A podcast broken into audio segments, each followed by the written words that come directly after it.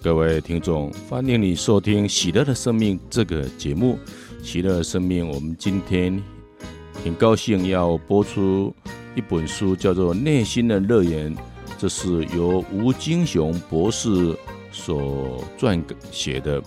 那这本《内心的乐园》在以前我们的节目也曾经播过。那今天我们要播最后一章，叫做《爱的喜乐》，爱的喜乐。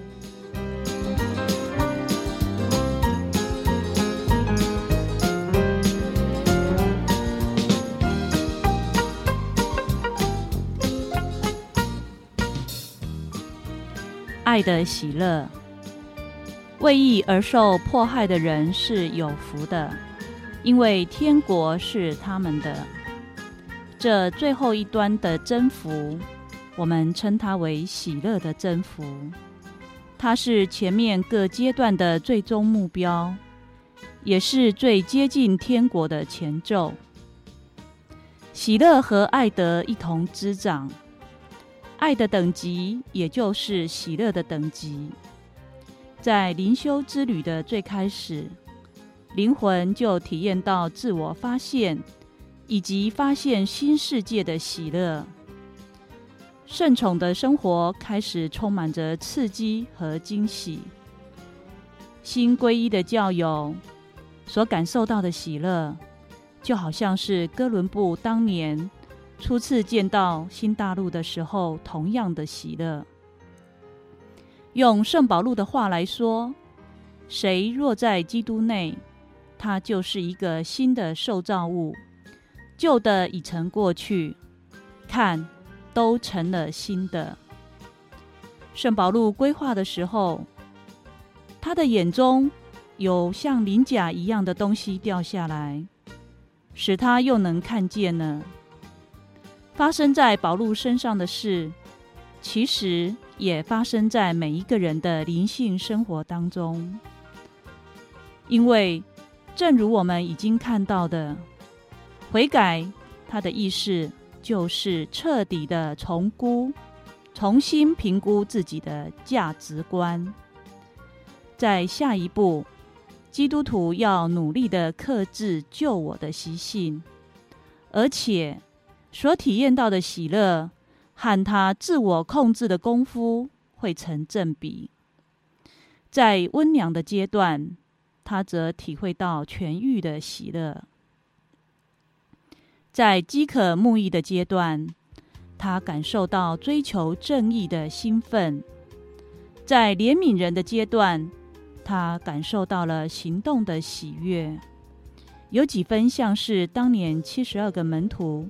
喜悦的传道归来，向耶稣报告说：“主啊，因得你的名号，连恶魔都屈服我们呢。”在心灵洁净的阶段，灵魂体验到末观的喜乐。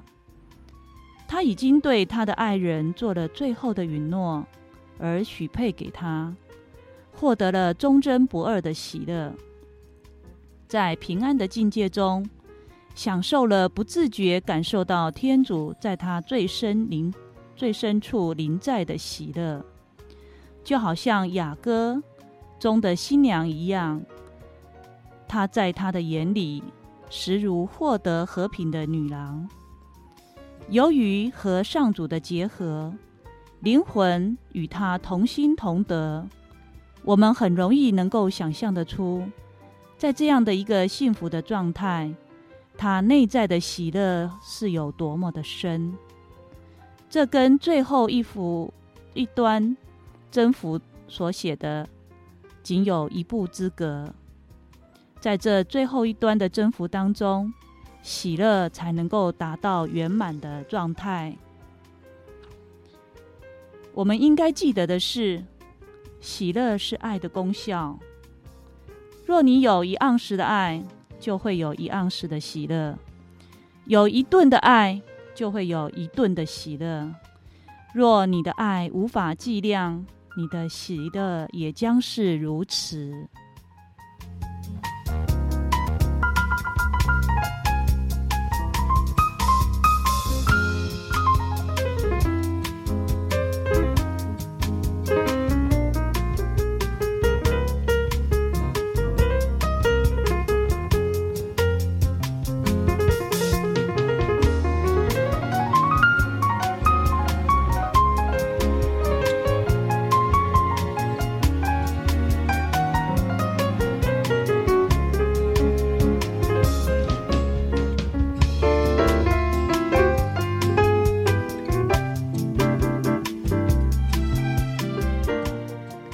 爱的道路就是十字架的道路。为了追随耶稣基督而受苦是不够的，我们还必须死于一种神秘的死亡，那是蒙恩的荣耀生活的开始。十字架上的耶稣是人们心中的理想人物，所有圣人都受过十字架的苦，而且是出于自愿，没有一个例外。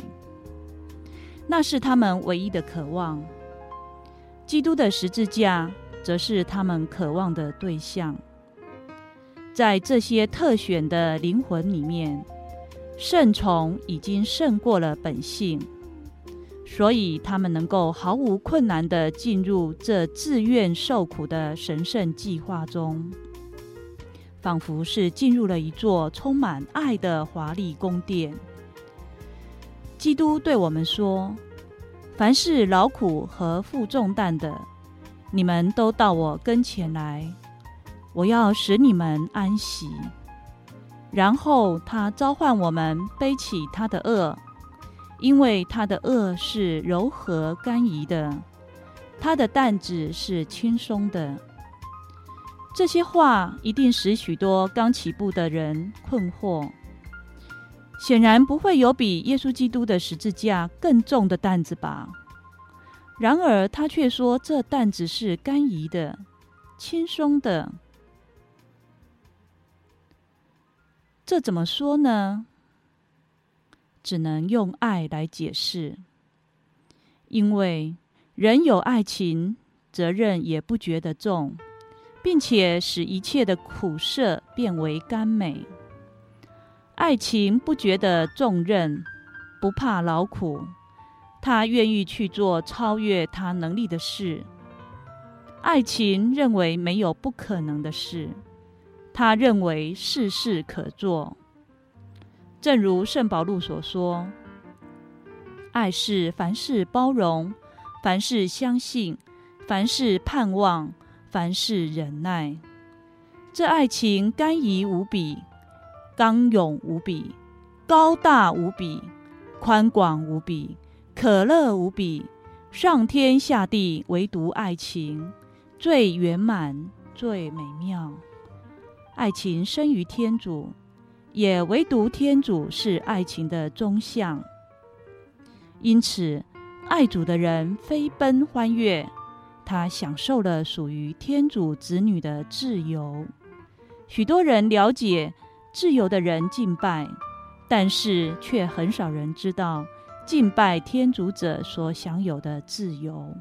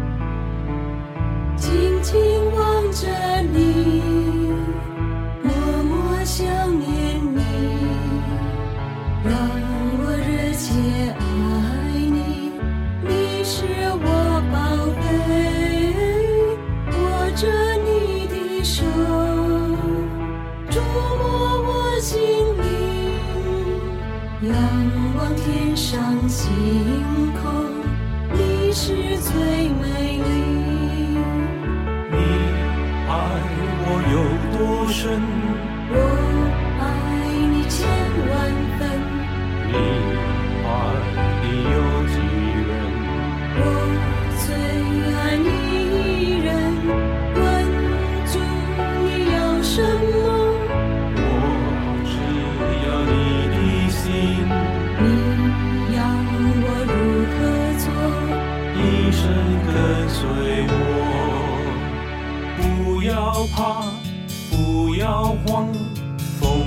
风会停，浪会息。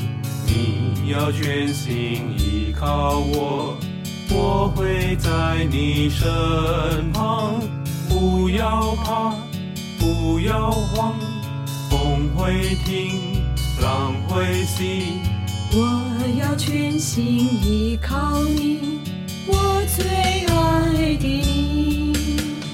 静静望着你，默默想念你，让我热切爱你。你是我宝贝，握着你的手，抚慰你心灵，俯瞰世界万物，你是最美丽。你爱我有多深？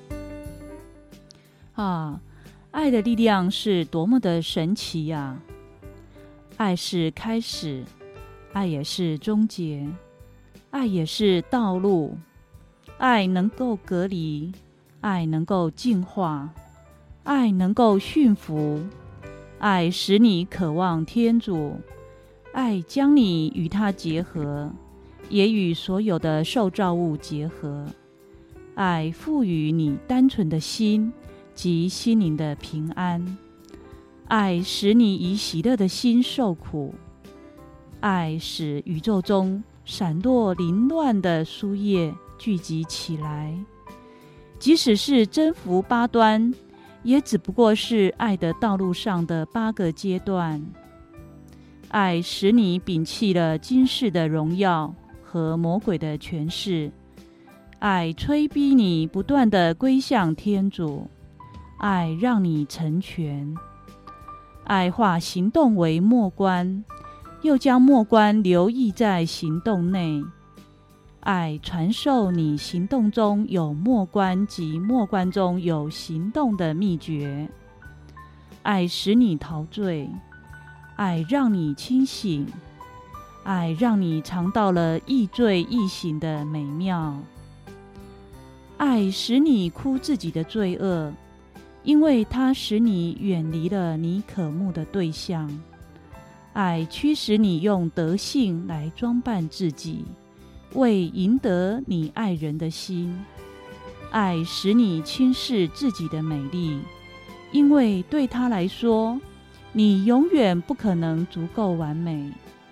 爱使你得到你爱人的怜悯，而且尽管你不配，也使你勇于向他求爱。最后，爱引你进入十字架的喜乐中。让你预尝永远的福乐啊！爱是多么的奥妙啊！它以隔离万有为始，以拥有万有万物为终。它只以爱天主为开始，却以在天主内爱万事万物为终结。那推动太阳和星球的爱。也使天主子下降于地，又将凡人之子提升到天堂，这是多么的奇妙啊！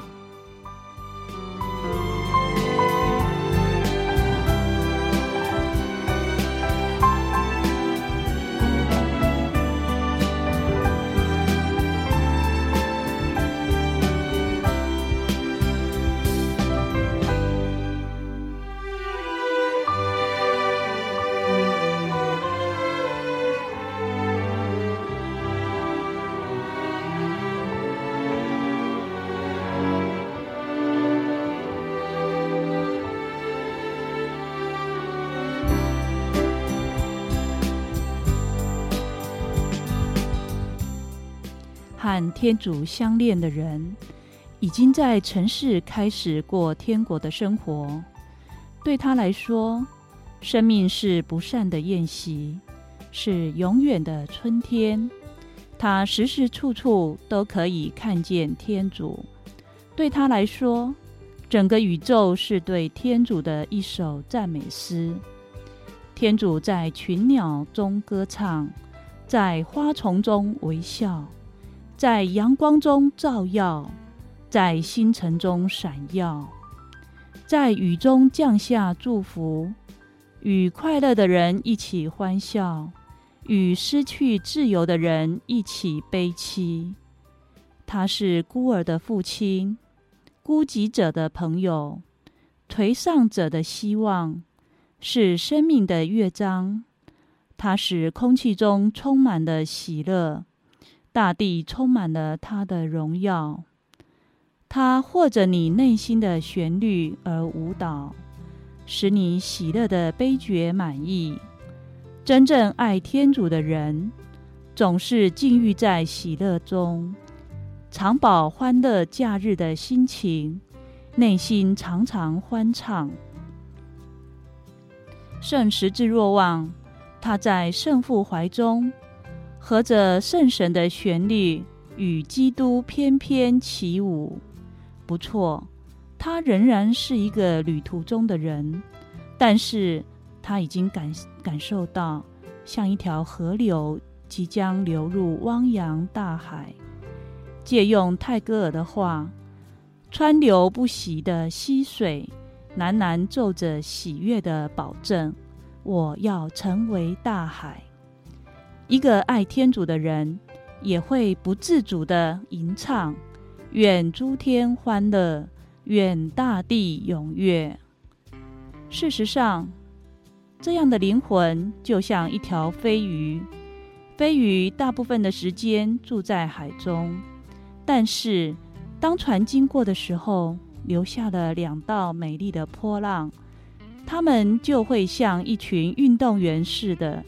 一一跳过波浪的最高点，在我们的心中，这些兴高采烈的跳跃，象征着圣人在世时经历的短暂的爱跟喜乐。这种狂喜虽然为时短促，却为他们进入天国的美妙氛围做了准备。他们在世界中，却不属于这个世界；他们生活在时间中，却享受永恒的时刻。在涕泣之谷，他们有如黎明的传报者。夜晚的火烛都灭了，欢乐的白天正踮着脚尖儿站到了雾蒙蒙的山巅。世俗的人都是做梦的人，只有圣人是清醒的。世俗的人都是不幸的。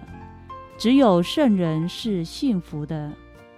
在圣人们看来，春天隐藏在秋日之中，秋日中满是春天。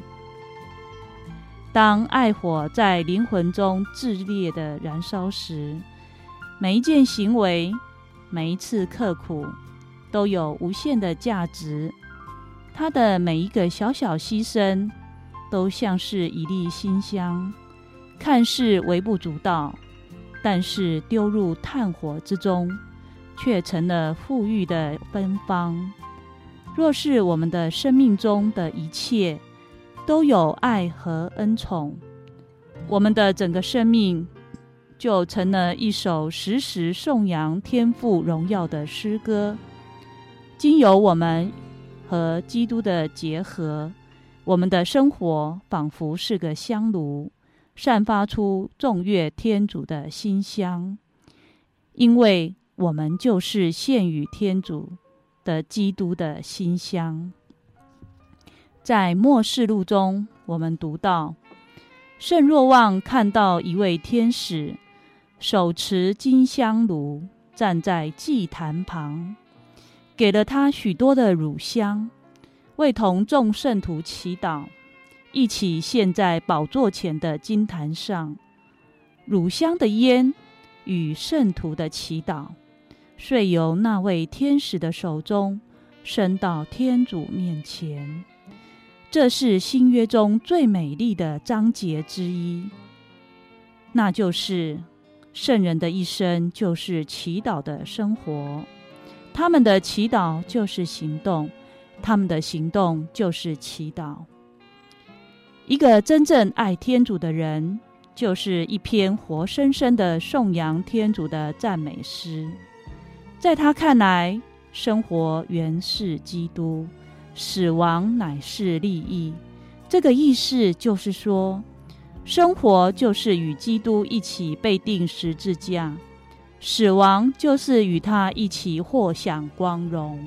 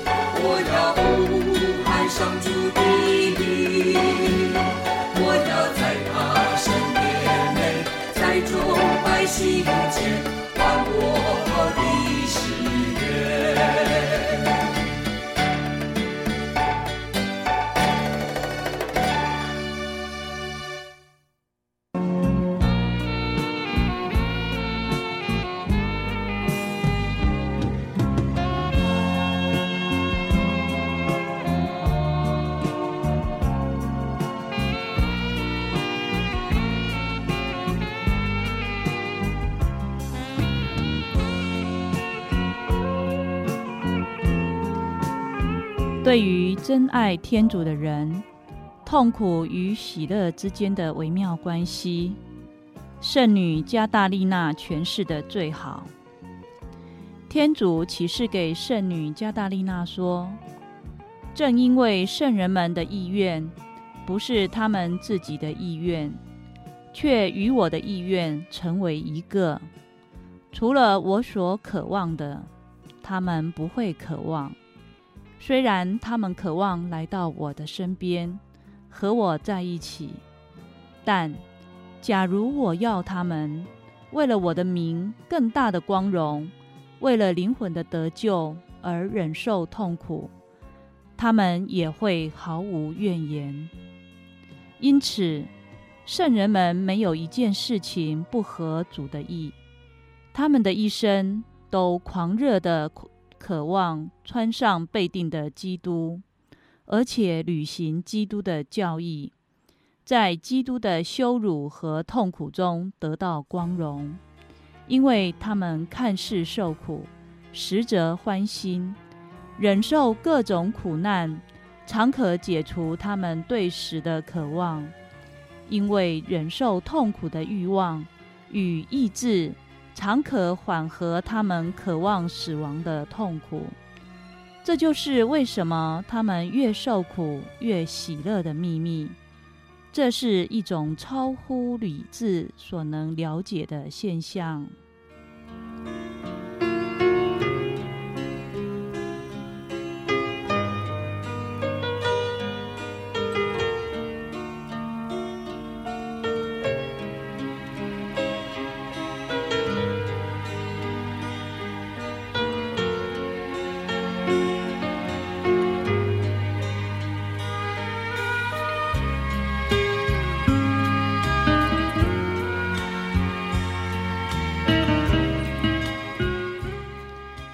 从前面的讨论看来，我们应该能够了解到圣人的喜乐。圣保禄在狱中所写的书信是多么的喜乐。作者特别喜欢腓立波书，因为喜悦的心情跃然纸上。他称腓立波人为分享我喜乐的人。他告诉他们。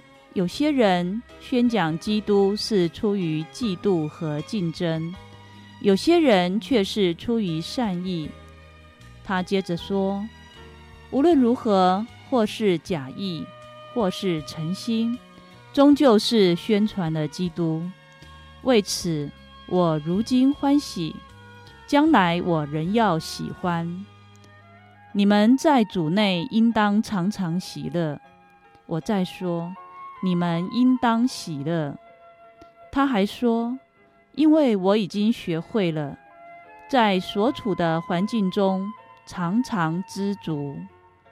我知道受穷，也知道享受，在各样的事上和各种的境遇中，或饱飫，或饥饿，或富裕。或贫乏，我都得了秘诀。最后接着说：“我赖加强我力量的那位，能够应付一切。”能够说这些话的人是多么的喜乐啊！他的喜乐和力量的秘诀又是什么呢？那就是我已同基督被钉在十字架上了。所以，我生活已不是我生活，而是基督在我内生活。就这种意义而言，所有的圣人都是殉道者，与基督一起被钉在十字架上。由于有基督的圣伤，圣五伤方济，才能唱出如此欢愉的颂歌，甚至在临死时。还不断地吟唱着呢。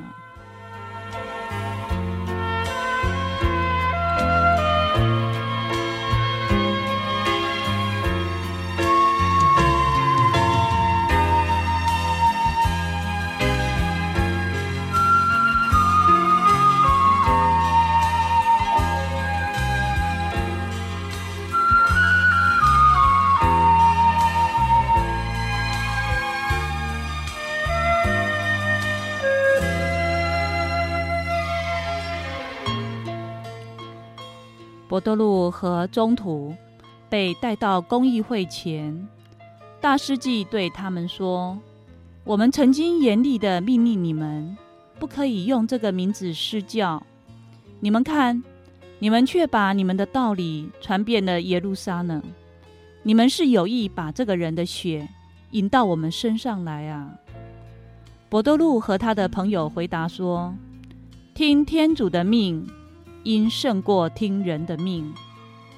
议员们发现中途是如此的顽固，遂接受了公议会议员加马里尔聪明的建议，把中徒们叫进来加以鞭打，再次的命令他们不可用耶稣的名字讲道，然后释放了他们。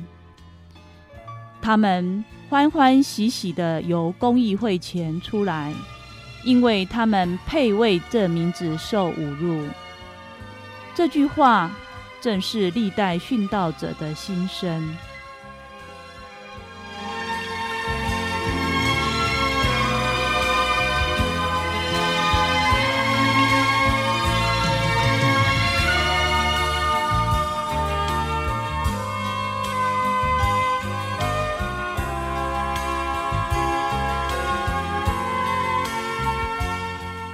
有许多罗马时代殉道者的事迹中记载着，罗马的统治者强迫殉道者向偶像献祭，他们的回答都很一致，可以用如下的句子来说明：我是一个基督徒，不愿向偶像献祭。他们都是最温良的人，也是最固执的人。他们了解，身为基督徒，为基督而死，是多么大的殊荣啊！据说，年仅十三岁的圣女伊罗斯，在赴刑场的时候，比其他的人赴婚礼时还要快乐。圣欧瑟伯在受审判的时候，总督说：“这些基督徒是死硬派。”他们似乎宁愿慷慨赴义，也不喜欢苟且偷生。事实上，他们总能见到世人所看不见的。类似的事迹，今天仍然在中国和世上其他地方不断地发生。西元两千年，教廷就为中国一百二十位中华殉道者封圣。现代的殉道者，如张伯达、董若望、福德主教，他们的事迹也为教会历史写下了光荣的一页。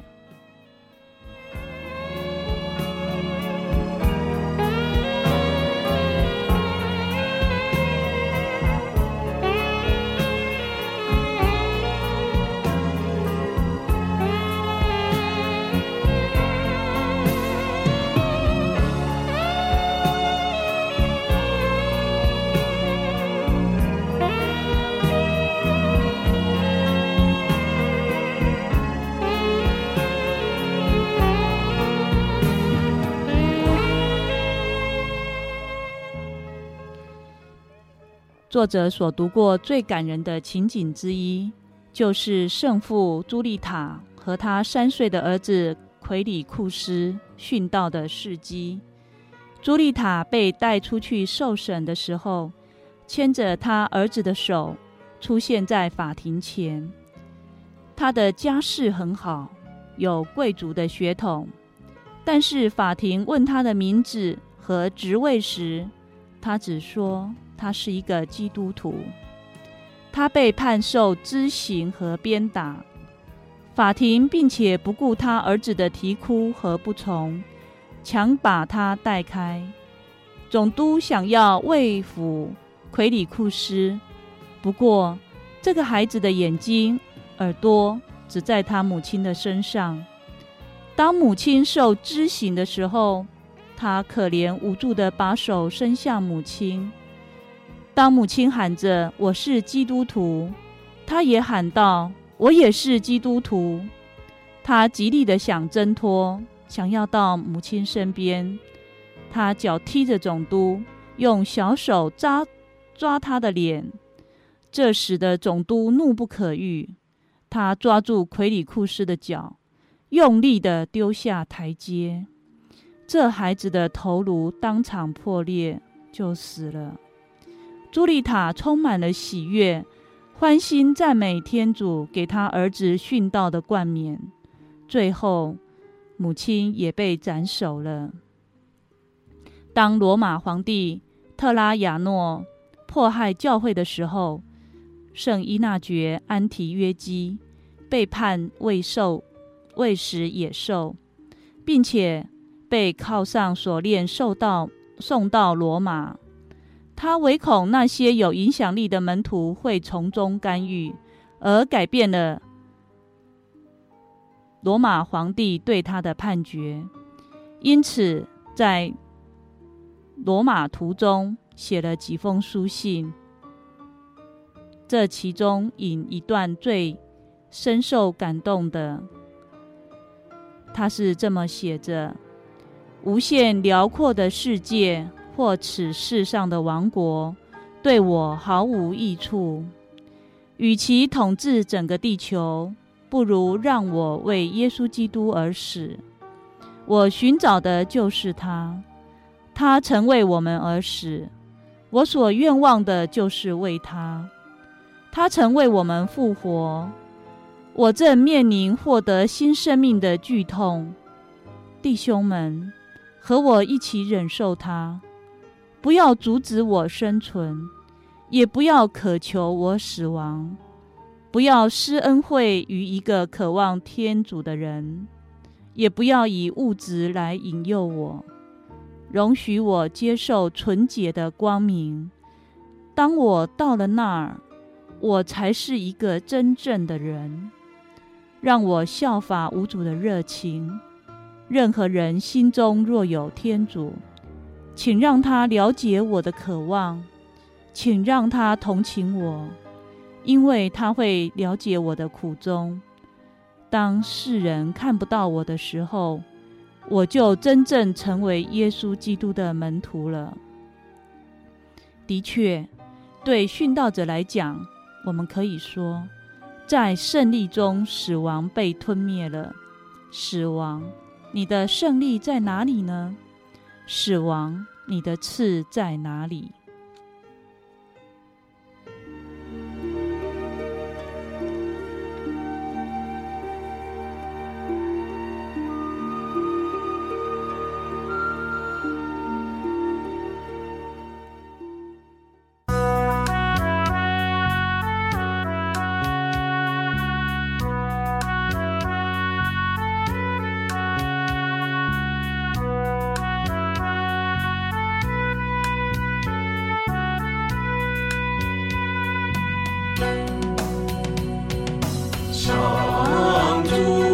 是永生的天主，是创造的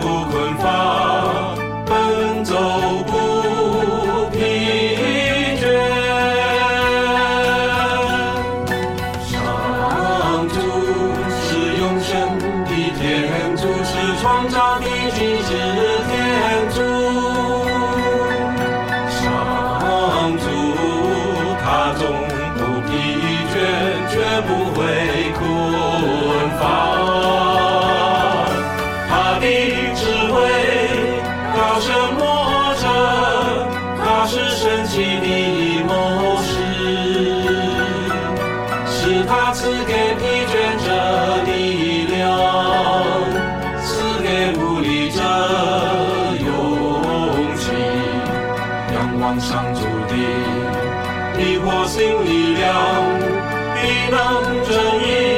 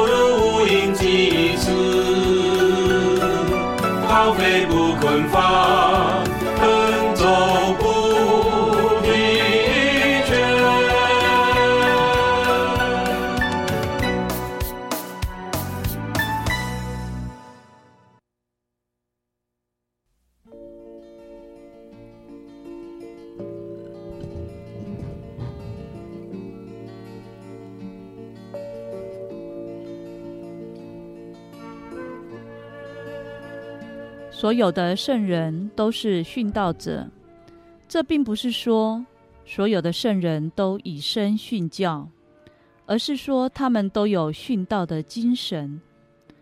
至圣童贞玛利亚被称为殉道者之后，因为她与基督一同受苦。当她立在十字架旁的时候，她的痛苦远非我们的语言能够表达。事实上，在圣母献耶稣于圣殿的时候，先知西莫昂就对他说：“至于你，要有一把利剑刺透你的心灵，为叫许多人心中的思念显露出来。”所有的圣人都是与基督一同受苦的人，他们的心都曾刺透，也都曾刺透圣母圣心的利剑所刺穿，刺穿，只不过是刺穿的程度比较轻。这就是圣母被称为殉道者之后的原因。以身殉道是少数人的特恩，但是所有的人都能够用殉道的精神来生活。关于这一点，圣方济沙雷写道：“你要准备为无主受许多苦难，甚至以身殉道。只要能够颂乐于他，连你最宝贵的父亲、母亲、兄弟。”丈夫、妻子、儿女，甚至你眼睛和你的生命，都要给他，因为你应该准备好忍受这一切。假如天主上智的安排没有给你这些痛苦，如此重大的灾难，也不要求你的眼睛，你至少该给他你的头发。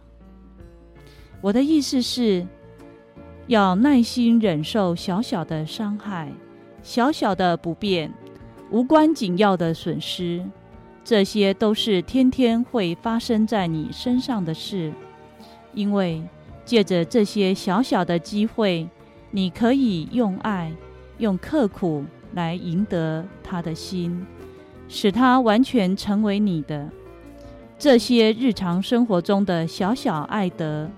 头痛、牙痛、发炎，丈夫或妻子的坏脾气，打破了玻璃杯，别人的轻视，发牢骚，丢了手套、戒指或是手帕，准时的去睡觉，早上起来要祈祷等等，这些小小的不方便，与天主的交谈，在公众面前用某种敬礼。来表达信仰的腼腆，诸如此类，一言以蔽之。这一切小小的痛苦，若是能用爱心来接受它，会使美善的天主特别高兴。他曾对信友许下，即使是一杯水，也能够换来无尽无涯的圆满幸福。关于这一点，我只想说一句话。无碍、无涯、无尽的圆满幸福，就是天主他自己。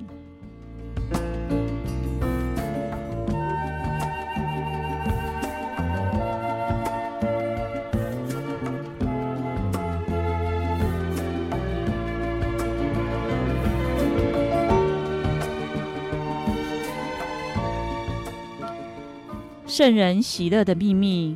似乎在于他们喜爱十字架。或许没有人比雅西西的圣方济更了解这个秘密。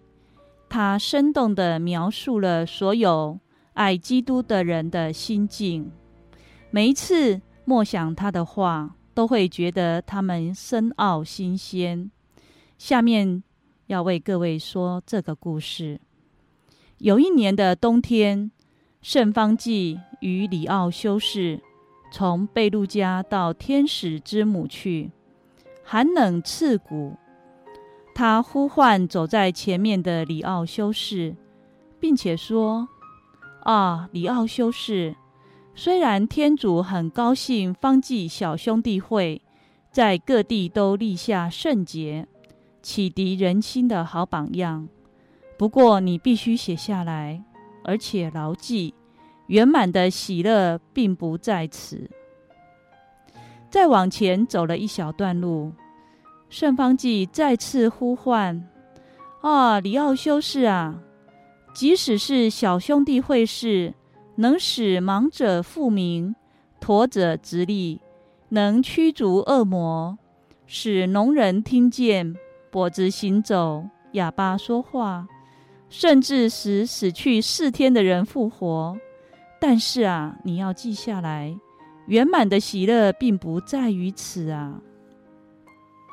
又走了一小段路之后，圣方济大声地叫着说：“啊，里奥修士啊，假如一个小兄弟会是精通每一种语言、每一门科学、整部的圣经，不但能预言未来，也知道人内心的秘密。可是你要记住，圆满的喜乐并不在于此啊！他们又走了一小段路，圣方济再次大声地叫着说：“啊，里奥修士啊！”天主的小羊，即使一个小兄弟会士能说天使的语言，知道星辰运行的轨道和芳香的果效，甚至地球上的一切宝藏，他都了然。他知道鸟儿、鱼、一切动物、人、树木、石头、矿物、海洋等物质，但是记住啊！圆满的喜乐并不在于此。最后，里奥修士在极度的惊讶中问他：“我所敬爱的会长，看在天主的份上，求你告诉我，那到底圆满的喜乐究竟在哪里呢？”于是，他说出了这两里路中最精彩的一段话。圣方济这样回答他说。当我们湿淋淋、又冻又僵、满面尘土、饥寒交迫地到达天使之母堂前敲门的时候，看门的人出来问说：“你们是谁？”我们回答说：“是你们的两个小弟兄。”他说：“你们说谎，你们是一对无赖，到处骗人，抢夺穷人的周济品，走开！”他们他拒绝开门，任我们站在外面的雪地里淋雨，又冷又饿，不停地发抖，一直到了晚上。那时，假如我们能够毫无怨言、平心静气地忍受这种鄙视和不人道的待遇，谦虚而且满怀仁爱地想，这个看门人真正。认识真正的我们